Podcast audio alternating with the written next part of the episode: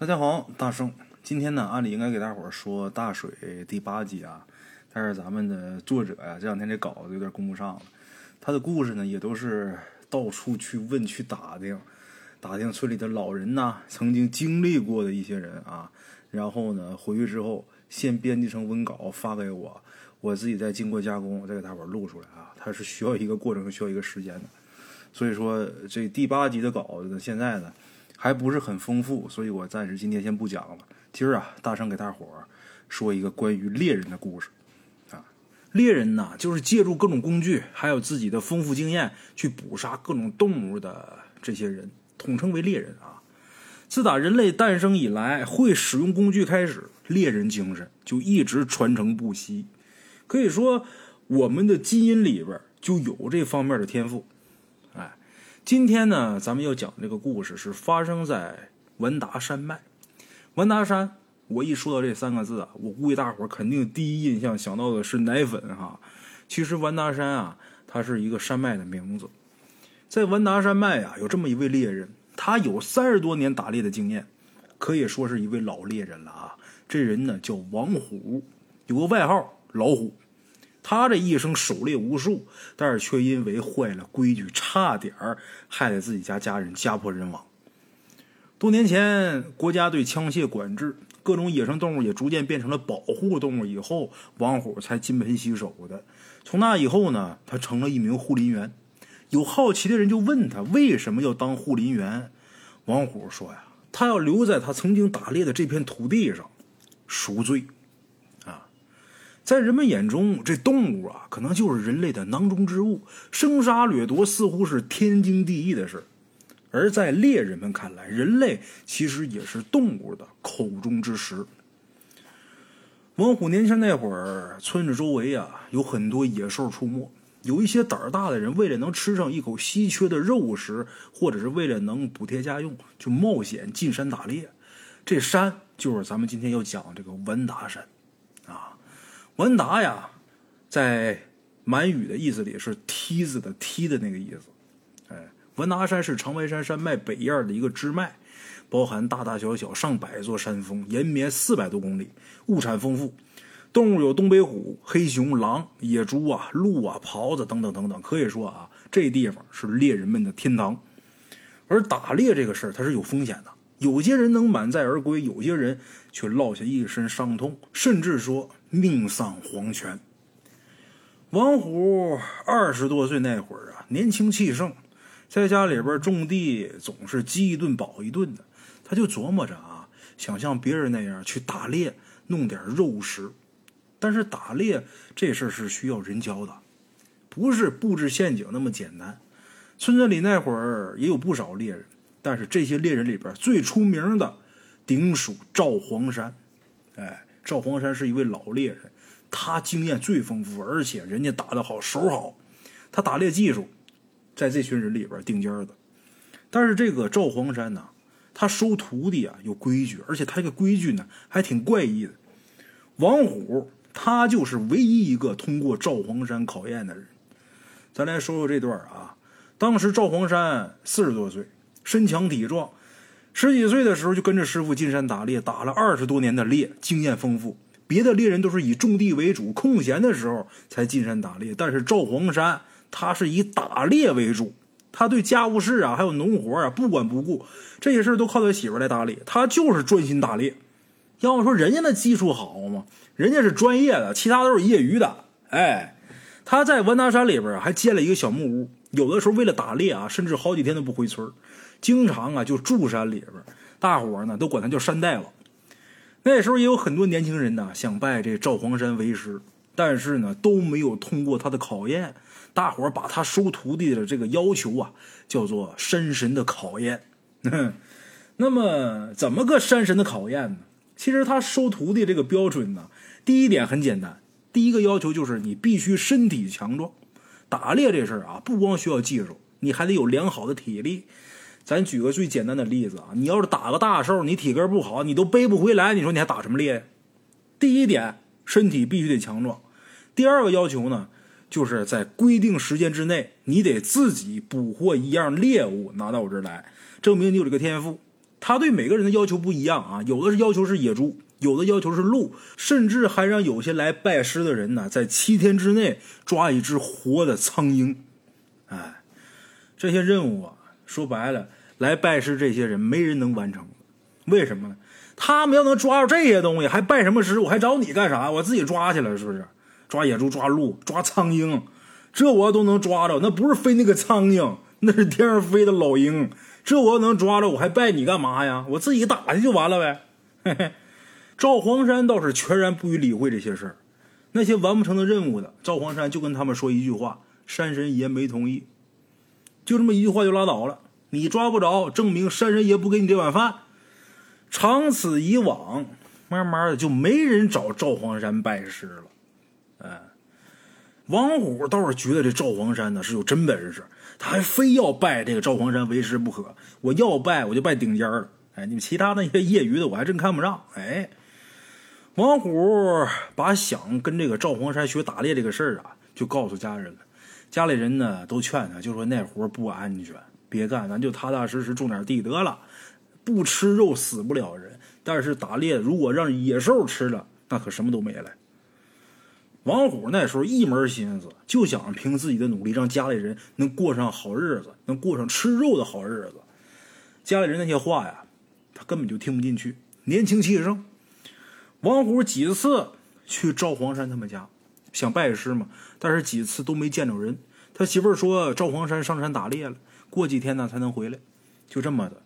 王虎足足等了六天，六天之后，王虎才听说啊，这赵黄山回来了，他赶紧就奔这个赵黄山他们家了。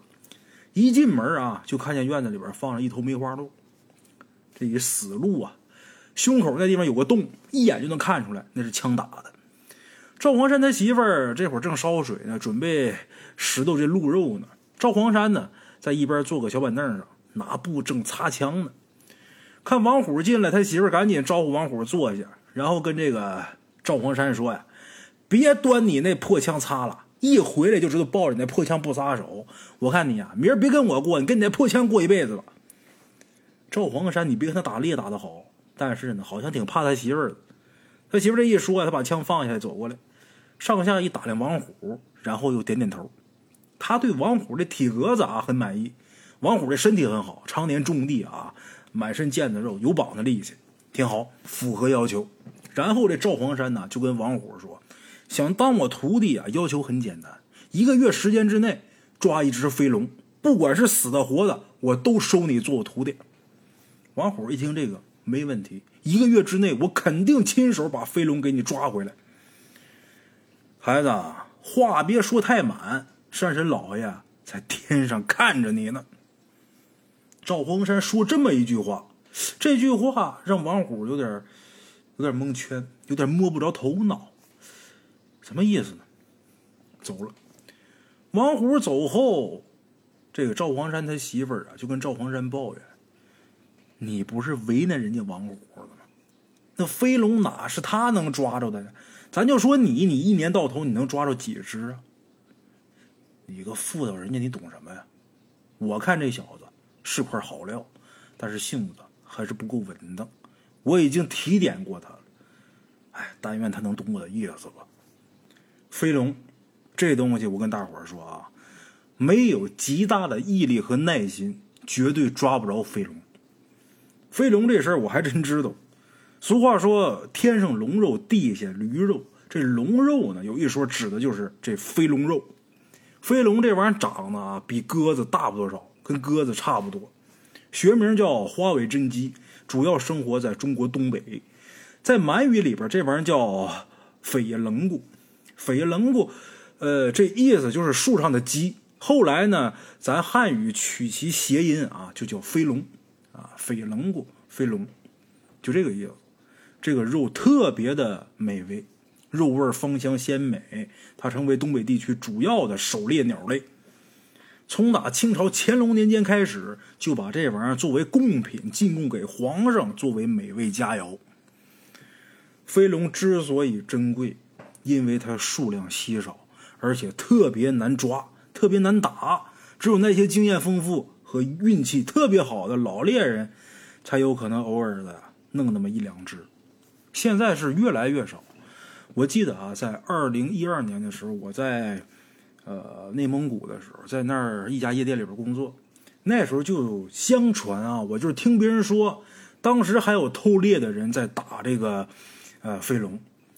二零一二年的时候，据他们讲，这些偷猎的人啊，卖这个飞龙是多少钱一只呢？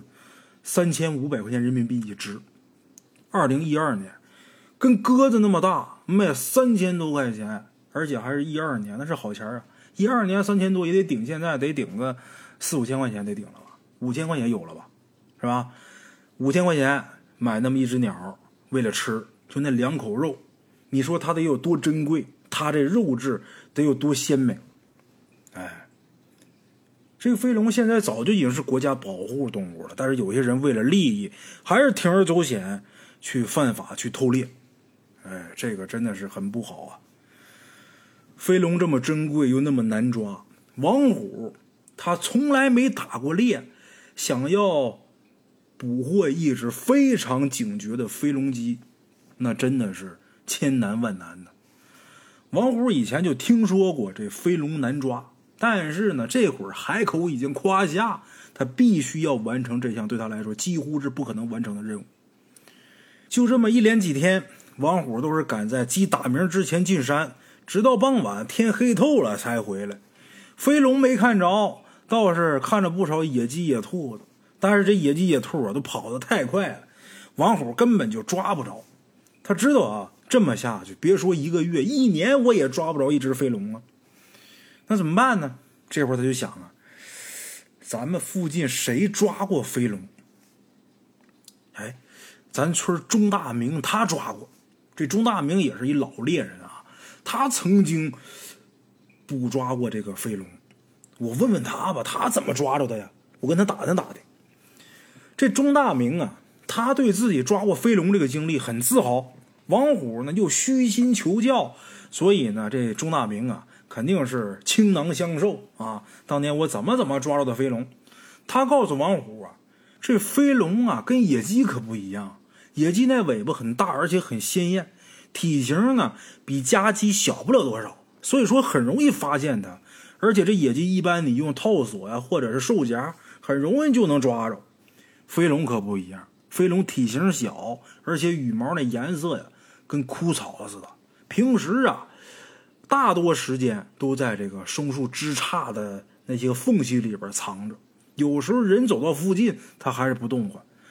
一旦说啊，你要是惊着它了。它跑那速度也非常惊人，还能飞到这个树枝上面去躲着去，所以说呢，你用陷阱轻易抓不着。钟大明那次抓飞龙啊，是因为他偶然间发现了这个飞龙的巢穴，他看那里边有几颗蛋，他就知道这飞龙啊不会放弃自己的孩子，所以说他就在这个巢穴周围啊提前布置好了陷阱，就这么的才抓着一只飞龙。但是他抓飞龙那年呢，是在四五月份。四五月份的时候，草木干枯，这飞龙也正是产卵的季节。但是这会儿呢，是正值盛夏，正值盛夏，草木繁盛，你想抓飞龙，那只能靠运气了。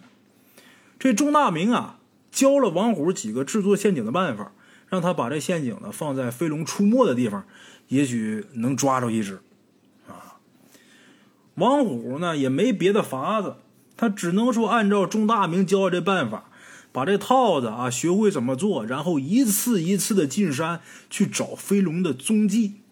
你得找到他在哪儿出没，你才能下这个套子。但是每次啊，王虎都是失望而归，找不着。哎，一个月的时间转瞬即逝，眼看着剩下四五天时间了，这王虎啊还是没找着飞龙，满脸苦涩的看着天。山神老爷，难道我就真抓不着飞龙吗？我就真当不了这猎人吗？就这时候啊，他不是抬头看天空求山神老爷呢吗？就这时候，一只苍鹰在天空中飞过去，这鹰的两只爪子上似乎抓着什么东西。王虎随意这一瞥，他眼神挺好啊，他看见了，这鹰抓的就是自己朝思暮想的飞龙。王虎瞬间就明白了，原来赵黄山早就告诉他答案了。这苍鹰以飞龙为食，它是飞龙的天敌。这苍鹰在哪儿盘旋，这飞龙不就在哪儿吗？哎，就这样，他发现这里边的秘密了。第二天一大早，他就钻到山里边。这回他学聪明了，不乱找了，这眼睛一直盯着天空看，找苍鹰的踪迹。往天上看找，那就好找了呀。这苍鹰捕食的种类啊，挺多的。飞龙它只不过是其中之一。王虎每次发现这个苍鹰，等他跑过去的时候，他发现啊，这苍鹰盯的都是其他的动物。就这样，连续三天还是没有任何收获，王虎啊都快放弃了。在三十天马上要到倒数第二天的时候，山神爷终于是眷顾王虎了。他刚进山没多长时间，就听见一声凌厉的鹰厉之声。这猛禽的叫声啊，那种摄人心神的声音，直破云霄。王虎抬头看，一只苍鹰正往下俯冲呢。等这鹰再升起来的时候，这爪子上已经有猎物了，飞龙。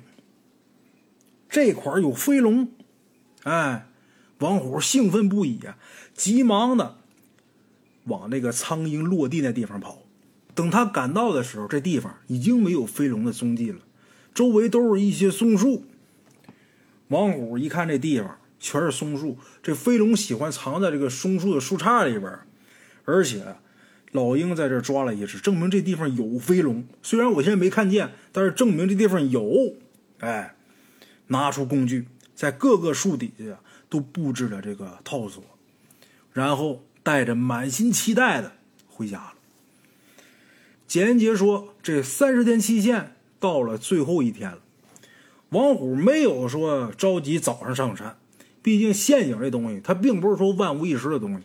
这么短的时间，一夜的时间，不一定有收获。今天他没着急去，他一直等到太阳开始落山的时候，他才迫不及待的往山上跑。他知道成败在此一举。到了布置陷阱的地方，王虎检查了大部分的套索，什么都没有。就在他走向最后一个陷阱的时候，听见了叽叽叽叽的叫声。他很兴奋的跑过去一看，最后一个套索上套住了一只飞龙。他抓起这只飞龙，一路就跑到赵黄山他们家。赵黄山一看见这只飞龙，什么都没说，就说了一句：“明儿一早跟我进山吧。”从那天开始，王虎就正式的走上了猎人这条道。第二天，王虎早早的就到了师傅家。师傅没直接领他上山，让他宰鸡。宰这个鸡呀，不是说他们要吃啊，干嘛的呢？这鸡是用来祭拜山神的。他师傅告诉王虎说呀，像你这种刚入行的猎人，第一次打猎前必须要宰鸡祭拜山神。你打着的第一只猎物。也得祭山神，这是猎人这个职业传承千百年来的规矩。你要问我为什么，我不知道。我师傅就这么教我的。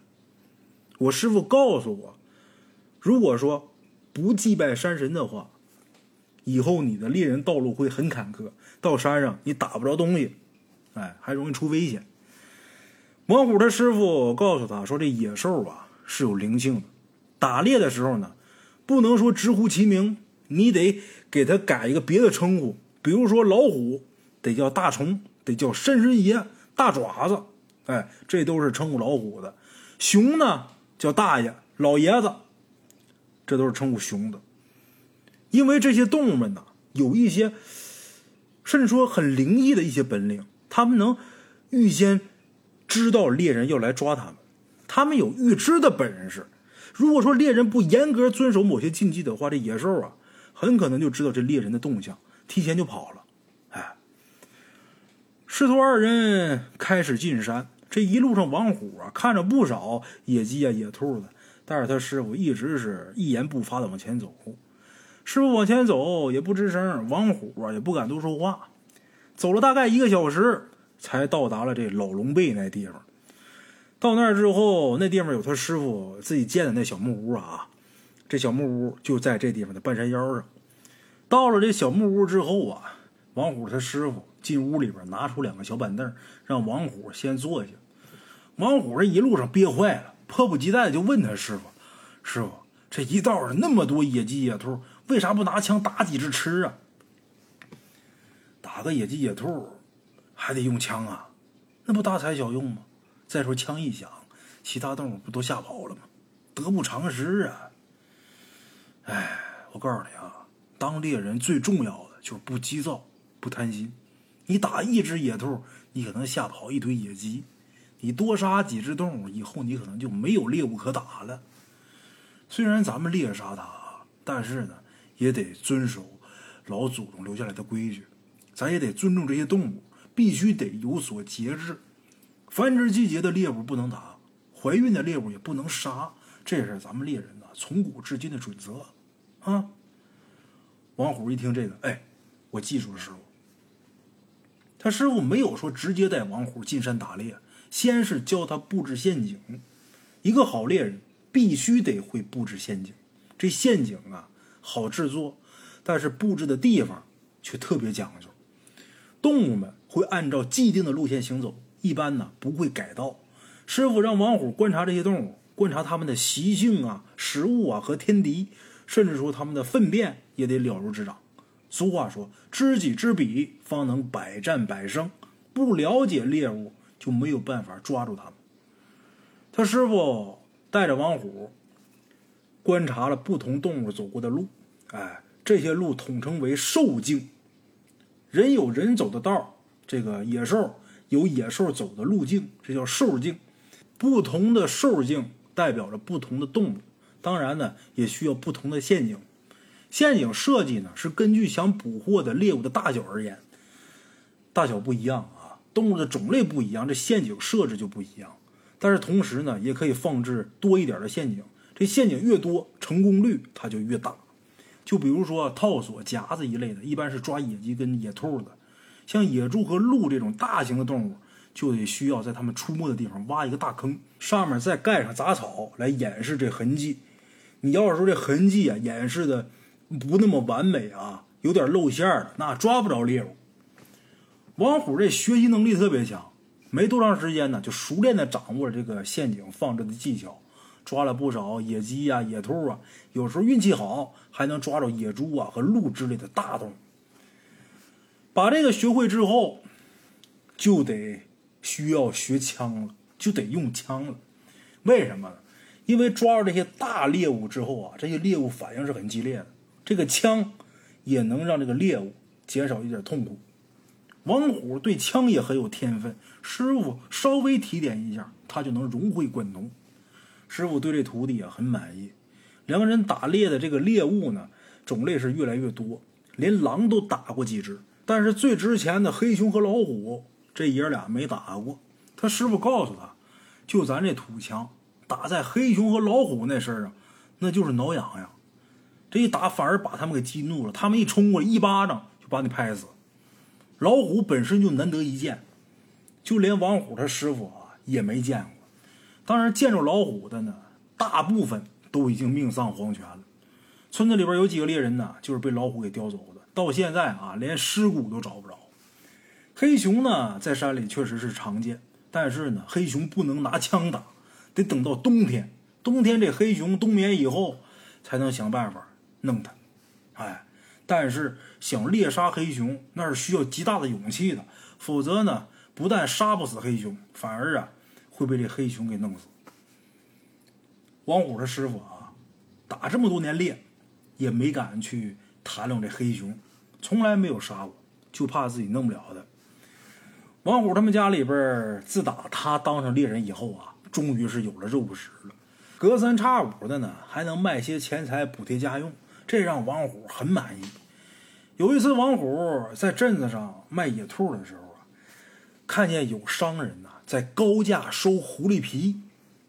他看见村里有些猎人呢在这卖狐狸皮，他走过去一打听，如果说这一张没有破损的狐狸皮，那价钱啊能顶上五十只野兔。你说这玩意儿谁能不动心呢？他就想打狐狸，他就把想打狐狸的想法告诉他师傅。他师傅一听这个很生气，就跟他说：“啊，你要是打了狐狸，你也就别认我这师傅了。”王虎一听这话害怕了，忍不住心里边好奇，就问呢：“那为啥不能打呢？别的猎人都打呀。”我说：“不能打就不行。他们打的是不通灵性的凡狐，万一碰见有修炼成精的狐狸，他们连命都没了。不光狐狸啊，小子，还有四种动物也绝不能打。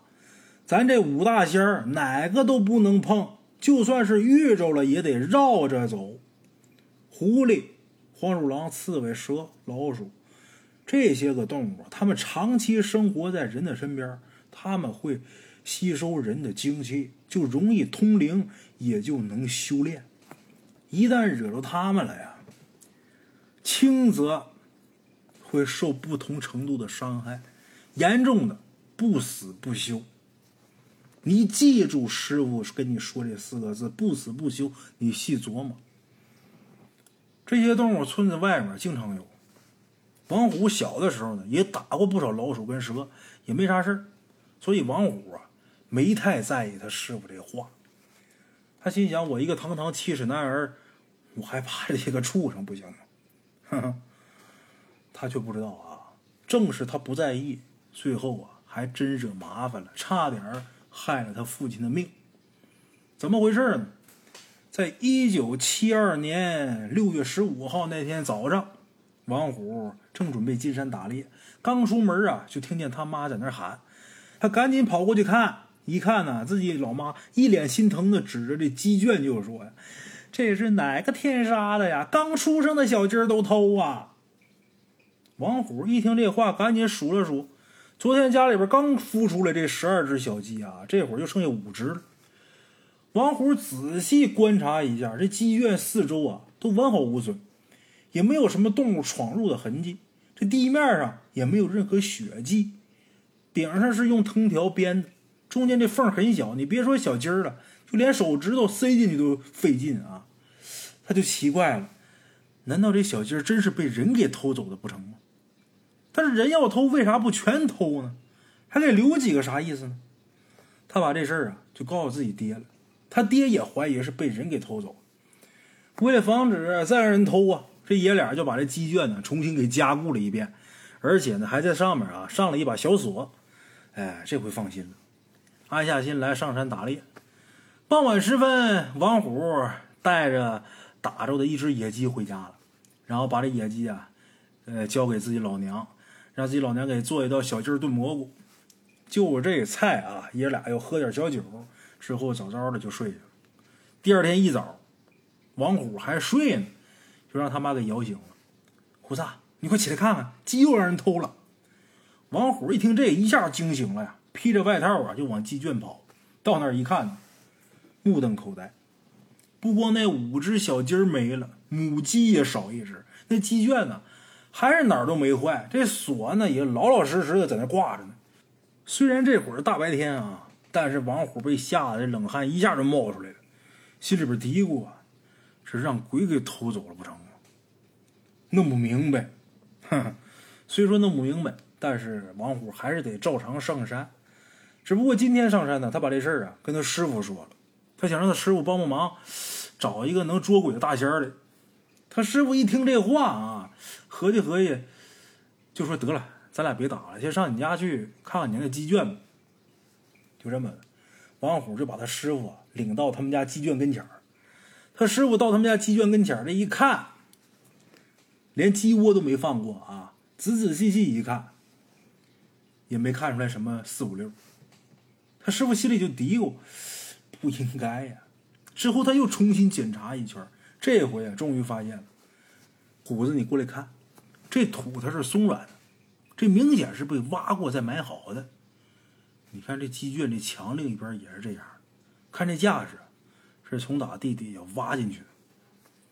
王虎蹲下来仔细查看，还真发现鸡圈这墙边那土啊有被翻过的痕迹，之前被杂草给盖住了，他没发现。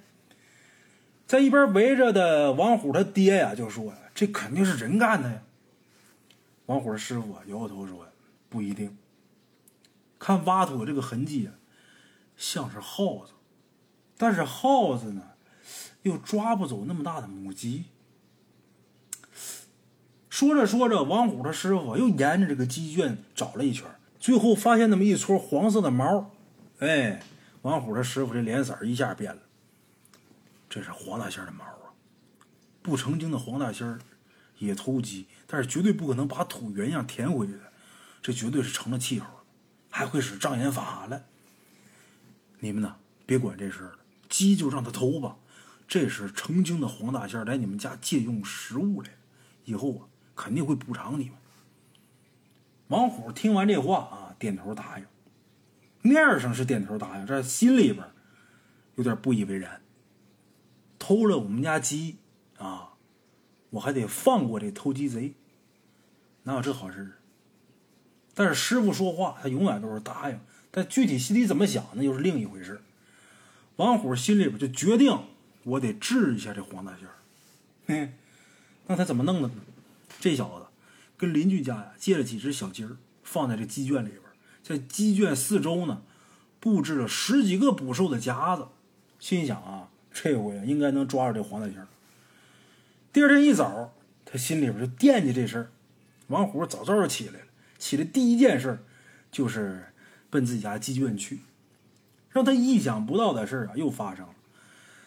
不光昨天他借来的那些小鸡儿没了，母鸡又少了两只，十几个捕兽夹一个都没触发，这鸡圈呢还是没有损坏。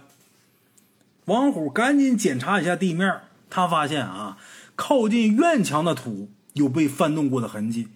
再出去一看，好家伙，这黄大仙这回是直接从院墙外边挖洞进来，把鸡给偷走了。王虎都气笑了。长这么大头一次啊，让这么个大点个东西给我欺负了，这口气我咽不下去啊。他也没敢跟他师傅说这事儿，哎，就跟这个老猎人钟大明借了一杆猎枪。他之前打猎用的枪都是他师傅的，哎，他自己没枪，他跟这钟大明借了一杆枪。他打算晚上啊，我熬夜我也等这黄大仙来偷鸡，哎，熬夜等。他爹不放心，也陪着他等。这爷俩呢？就在东厢房里边坐着等。那天晚上这月亮特别大，地面啊就感觉好像铺上一层霜似的啊，有什么动静一下就能看见。等到快后半夜，这鸡圈里边还是一点动静没有。王虎有点熬不住了，他告诉他爹说：“爹，我先睡一会儿。”跟他爹知会一声，哎，他躺炕上就睡过去了。没睡多长时间，王虎就听他爹叫他：“虎子，快醒醒！”来了！王虎一听这一下惊醒，赶紧起身往外边看，就看见自家院墙上有那么一只鬼鬼祟祟的身影在探头探脑。看着没人啊，就顺着墙爬下来。借着月光，王虎看到来的这家伙正是黄大仙儿。这黄大仙儿轻车熟路的绕过十几个捕兽夹，走到这鸡圈旁边。站起来往里边看了看，又四处看了看，这才开始挖洞。黄大仙儿打洞的速度特别快，哎，两只爪子上下一飞舞，没一会儿就打出一个通向鸡圈的大洞。之后呢，又四处打量一下，这才小心翼翼的钻进去。王虎知道啊，是时候了，招呼他父亲一声，拿着枪就冲过去了。他父亲紧随其后，拿一根大木棍子。这黄大仙十分机警，王虎这边刚有动静，他顾不了抓鸡了，顺着洞口就钻出来了，飞快的就奔墙上爬。王虎端起枪，哐就是一发，这一枪打墙上了。他本以为啊必中，但是这一枪啊没打着，这黄大仙躲开了。紧接着哐又是一枪，又躲开了。眼看这黄大仙儿已经窜到墙顶上了，他也顾不得心疼子弹了。他平时打猎啊，打一只野鸡，如果一枪没打着，再打第二枪，他得想还有浪费这子弹呢。这一只鸡的成本他就高了呀。但这会儿顾不得心疼，他来气呀，哐哐哐连打好几枪，但是一枪没打着。哎，那枪可都是霰弹枪啊，一打一片，那都没打着。这心里边这个憋屈。就这时候，他父亲不是跟过来了吗？他父亲手里边拿个木棍把这木棍就扔过去了。这木棍不偏不倚的，正好打在这黄鼠狼的这大尾巴上。就听这黄鼠狼滋一声悲鸣啊，从这墙上掉下来。王虎急忙翻墙过去，但是等他翻过去，这黄大仙已经跑远了。跑远了是跑远了，还时不时的回头看看，那小眼睛里边充满怨恨。王虎也没在意，他就心想：这一下你不敢来偷鸡来了吧？虽然今天啊没收拾了你，但是也把你给惊着了，以后你也不敢来了吧？啊！第二天，王虎照常起床啊，跟师傅上山去打猎。但是他爸啊，感觉好像昨天晚上着凉了，早上有点发烧，起不来炕。王虎让他妈给照看，说：“我打完猎去镇子里边啊，给买点药。”上山之后呢，王虎就惦记着自己爹的病情，打猎的时候也心不在焉的。他师傅也看出来，就让他先回去了。王虎急匆匆的下了山，到镇子上买了点药和一点吃食，就回家了。到家门口，发现这大门呐是敞开的，但是屋里边没人。他以为他爹这病好出去了呢。他不刚从镇上买的吃的吗？拿起来呀，正准备吃呢啊！邻居李大婶走进来了，看王虎正要吃东西呢，这李大婶啊来劲儿，一把拽着王虎就往外走。王虎不明所以呀，把李大婶的手啊给挣开了，就问大婶：“你出什么事你急急忙忙的呀？你说咋了？”你爸都中邪了，你还有心情吃东西呢？快跟我去把你爸弄回来吧！王虎一听这个大惊失色，早上还好好的，怎么就中邪了呢？赶紧问这个缘由。李大婶也看出来王虎是真不知情，这才跟他说了情况。原来这王虎走了以后啊，他爹呢就开始说胡话。平时他爹也不抽烟，哎，今儿非要抽烟。王虎他妈给找了几根烟，他父亲一根接一根的抽，哎，就不停。抽完了还要烟，王虎他妈呢又跟王婶借了一盒，结果这一盒烟不到半个小时抽没了。抽没了，王虎他妈不给了，也不敢给了呀，就带王虎他爸去看大夫。平时王虎他爸那脾气很温和，但是今天啊突然间发火了，怒气冲冲就说：“我没病，我看什么大夫？我好着呢。”说完之后啊，穿着背心光着脚就跑出去了。王虎他妈怎么都拉不住啊，没办法，只能拿着衣裳给王虎他爸套上了，然后喊来隔壁的李大婶帮忙往回弄啊。但是平日里边啊，王虎他爸的力气不怎么大，但今儿这力气出奇的大，拽不回去。李大婶没办法，只能去找王虎去了。哎，王虎跟李大婶在村口发现了王虎他爸跟他妈。那时候啊，他爸他妈周围呀已经围了一大帮人。看见王虎过去，大伙都让开道。王虎走进去，看见自己父亲这胳膊上啊斜挎一个篮子，他母亲在一边哭。王虎他爸看见他啊，很兴奋，走过去拽着王虎的手就说：“虎子，我刚才捡了好多黄金和珍珠啊，咱把这些卖了，你娶媳妇足够用了。哎，儿子，你再也不用犯险上山打猎了啊！”说着话，把这篮子里的东西给王虎看。王虎低头一看。什么黄金珍珠啊！一土篮子驴粪球和羊粪蛋王虎偏偏头看看自己母亲，他妈这会儿满脸泪水呀，看着他，冲王虎点了点头。王虎就明白了，那不能顶着顺着唠吧？他父亲捧着那一篮子粪啊，不停的跟大伙展示啊，眼神里边打充满自豪啊，好像是告诉别人，咱家终于有钱了啊，我儿子不用再打猎了。王虎这时候也是装作满脸惊喜的，拿起一个驴粪袋就跟他爹说：“爹，这还真是黄金呢，这一块就能让你儿子说上媳妇儿。爹，这么多金子别让人抢了呀！你赶紧跟我回家吧，咱商量商量怎么卖。”就这么的，王虎是连哄带骗的把他爹给弄回家。这一道上啊，大伙都说：“哎，王虎他爹这是中邪了，这事儿啊得请大仙才能治得了。”王虎呢？把他爹弄回家之后让大伙给看着，他就赶紧去请了村里的马大仙儿。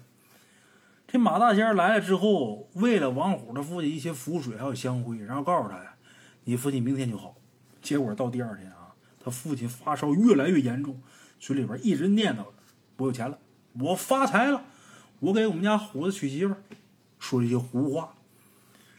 王虎看着自己爹这样，能不难受吗？没办法，只能给喂点药。这时候啊，王虎他师傅也听着信儿，也找上门来了。王虎没上山打猎，他师傅一打听才知道他们家这情况，然后上门来看看。一看他父亲这状态，他师傅把王虎拉到一边，拉着脸就问他：“你是不是没听我的，惹那黄大仙？你赶紧告诉我实话，要不然谁也救不了你爹。”王虎只能是如实相告。他师傅痛心疾首，就说：“我早就跟你说了，这成了精的黄大仙不能惹，他不光会障眼法，他还能上人身上去。你爹呀，就是让黄大仙上身了。趁着还有挽回的余地，赶紧跟黄大仙道歉，要不他可能啊就跟你父亲换命了。他自己弄死自己，就跟你父亲一命换一命，同归于尽了。到时候你父亲呢，口吐白沫，抽搐而死。你看。”你要不信我，你试试。王虎一听这个大惊失色呀，赶紧问他师傅有什么解决的办法呀？他师傅让王虎在墙头上摆上香案，供奉着黄大仙然后呢磕头，啊磕几个响头，又放了几只活鸡，求黄大仙原谅。这香案和这鸡摆完之后，第二天不见了，而且这香案上有黄大仙的这爪子印儿。打那天开始，王虎他父亲的病情啊，也很神奇般的就好转了，没几天就能下地了。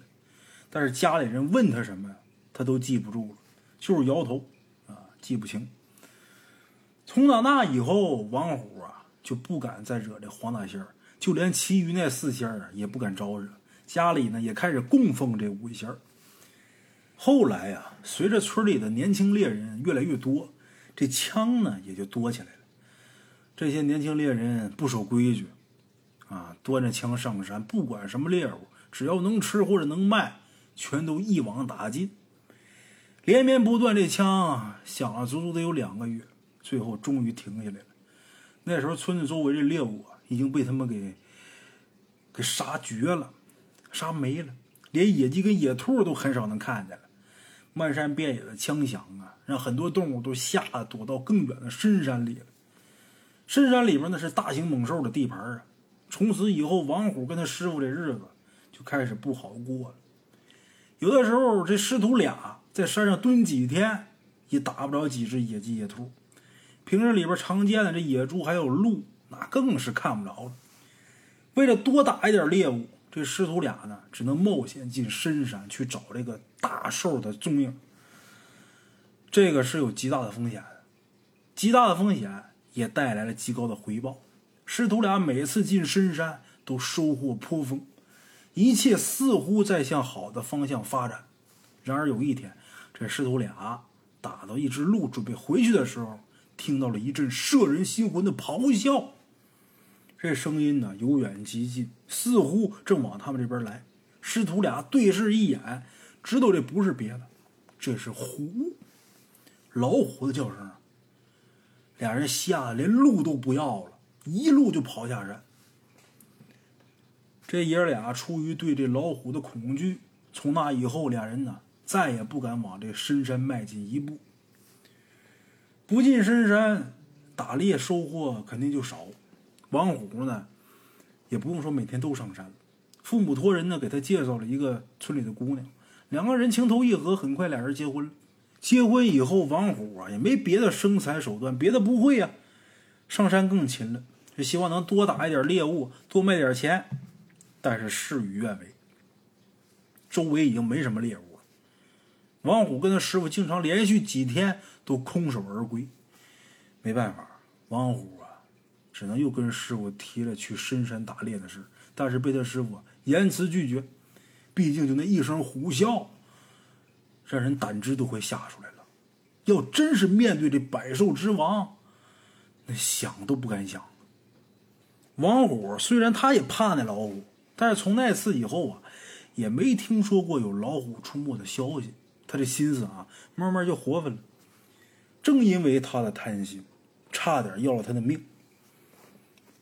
一九八五年八月十四号，王虎跟他师傅那天呢，早早就进山了。连续检查了几座山头的这陷阱，一无所获。他师傅那天身体不太舒服，就跟王虎说：“咱俩今天早点回去吧。”王虎也应了。等到了村口呢，王虎看着自己师傅往家走，他却没回家，他奔反向的山里去了。为什么呀？最近他媳妇刚生了个儿子，哎，这会儿正需要点野味补身子。王虎不甘心就这么空手而归，他打算去深一点的山里边打只野鸡给媳妇补补。就这么的，走了两个多小时，到了老虎林。王虎到这儿才看见这野鸡的踪迹。他的枪法这会儿已经很准了，一枪就结果了一只。捡起野鸡，又发现几只野兔。哎，打野鸡的时候，把这几只兔子也给吓得乱窜了。他又追过去，又打了一只野兔。这座山啊，似乎很久没有人打过猎，这野物颇多。王虎这一路上连追带赶的，打了两只野鸡，三只野兔。把这猎物背在身上，准备下山，啊，心满意足。路过一个水潭的时候啊，他也渴了，他就趴着喝了几口水。起身的时候啊，他突然间就发现这地方旁边有野猪的这蹄子印儿。从这些蹄子印儿上看，这些个野猪有大有小，看这架势是一窝野猪留下的，这让王虎很兴奋。他都半年多没打着野猪了，这次的发现让他这心脏啊。砰砰直跳，这会儿把他师傅那告诫早就抛在脑后了。在这地方布置了几个陷阱，然后呢就爬上这水潭旁边的大树上，等着野猪来了。这一等就是俩小时。哎，就在王虎等的不耐烦的时候，打算下山的时候，草丛里边发出那稀稀疏疏那声音。听声音，应该是有好多东西朝水坑走过来了。王虎屏住呼吸，定睛一看。果然是野猪，就见两只母猪带着一群小猪崽儿越过草丛，很欢快的跑向水潭。后面呢还跟着一只硕大的公猪。王虎知道这两只母猪不能打，不然这公猪啊肯定会不顾一切的冲过来，到时候我就完蛋了。我直接干这公猪！哎，在这公猪低头喝水的时候，王虎动手了。砰砰砰！连着开了三枪，这公猪啊应声倒地，母猪还有小猪四散逃开。王虎这会儿跳下树，看着还在抽搐的公猪，拿出这刀在野猪这心脏上捅了一刀。这野猪啊终于没动静了。他这一刀也是为了减轻这野猪的痛苦。猎人虽然猎杀动物，但是呢都不会去虐待动物。哎，王虎弯腰把这野猪啊。扛在背上，正准备拿着树上他挂的那野鸡和野兔的时候，丛林那边突然间有很大的响声朝他这边逼近，那动静，仿佛雷霆之势，势不可挡。王虎赶紧放下野猪，端起枪，紧盯着丛林方向。噌的一声，打在里边钻出一只庞然大物。王虎吓一跳，什么呢？一只这獠牙就得有半尺来长，俩眼睛通红，披着粗黑长毛，超过五百多斤的一只大野猪。这玩意儿那话了，那叫野猪王啊！哎，五百多斤，这体型照比他干躺在地上那只公猪大的有两倍都不止。王虎知道他不是这种野猪王的对手，朝着野猪哐开了一枪。之后就跟猿猴似的，就爬树上去了。野猪王可没放过他，不停的拿脑袋撞这树，每撞一下，这树都晃一下。王虎死死的抓这树枝人没掉下来。幸好他挑了一棵比较粗的大树，要不然的话，那小树没几下就让野猪给撞断了。他不是没想过用枪打，但是他这枪啊，打这种皮糙肉厚的野猪王，连脂肪层都打不进去。哎，你枪打他反而会激发他的凶性，更危险。你说他跳树逃命的话，没有可能。野猪这东西跑起来通常时速在五十公里以上，那比人快多了。你想想，汽车开五十迈，谁能跑那么快？而且野猪这耐力啊很强，你跑不了，你跑那就是死。俗话说一猪二熊三老虎，哎，之前大圣也讲。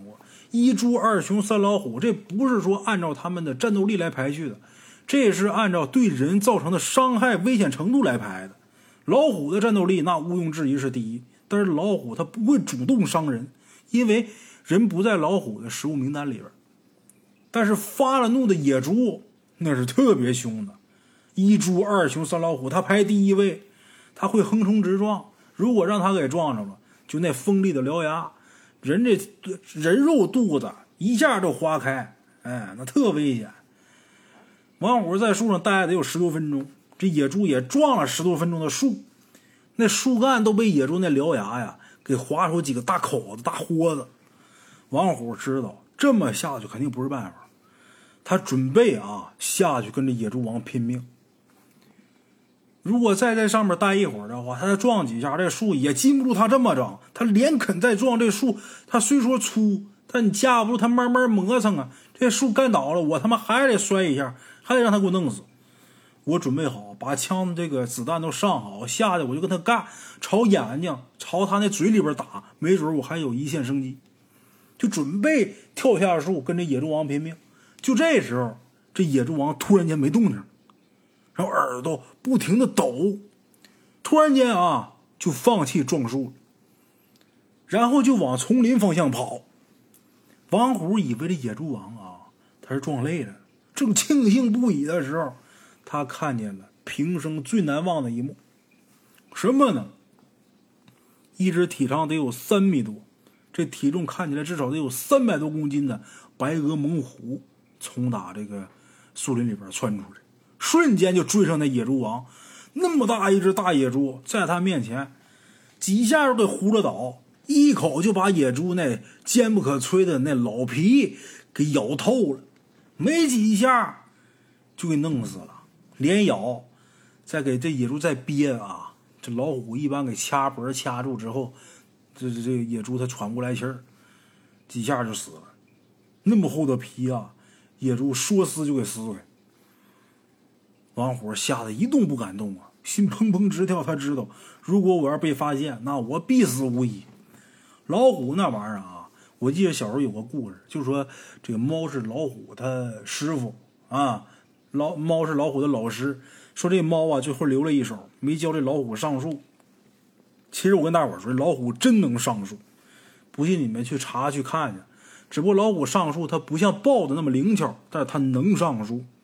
它体型虽然大，但是人家好歹是个猫科。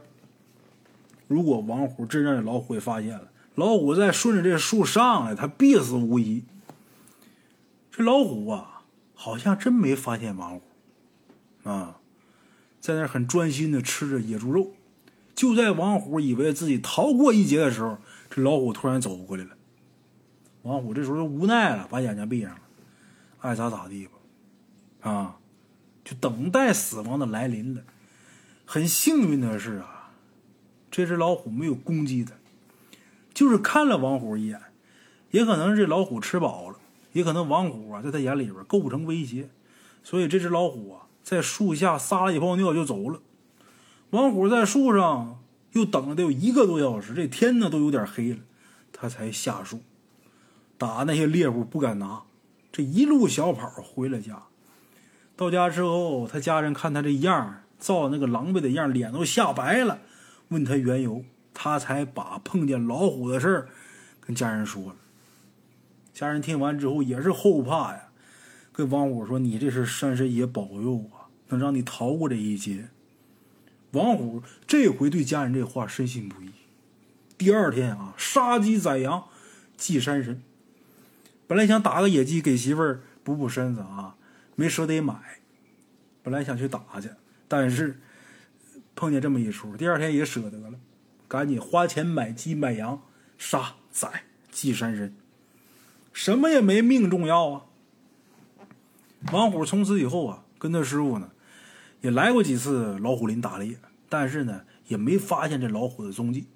那老虎啊，好像也已经是离开这地方，往更深的地方去了。就这样。又过了几年，打猎的人呢越来越少，很多猎人呢也都把猎枪放下，出去打工了。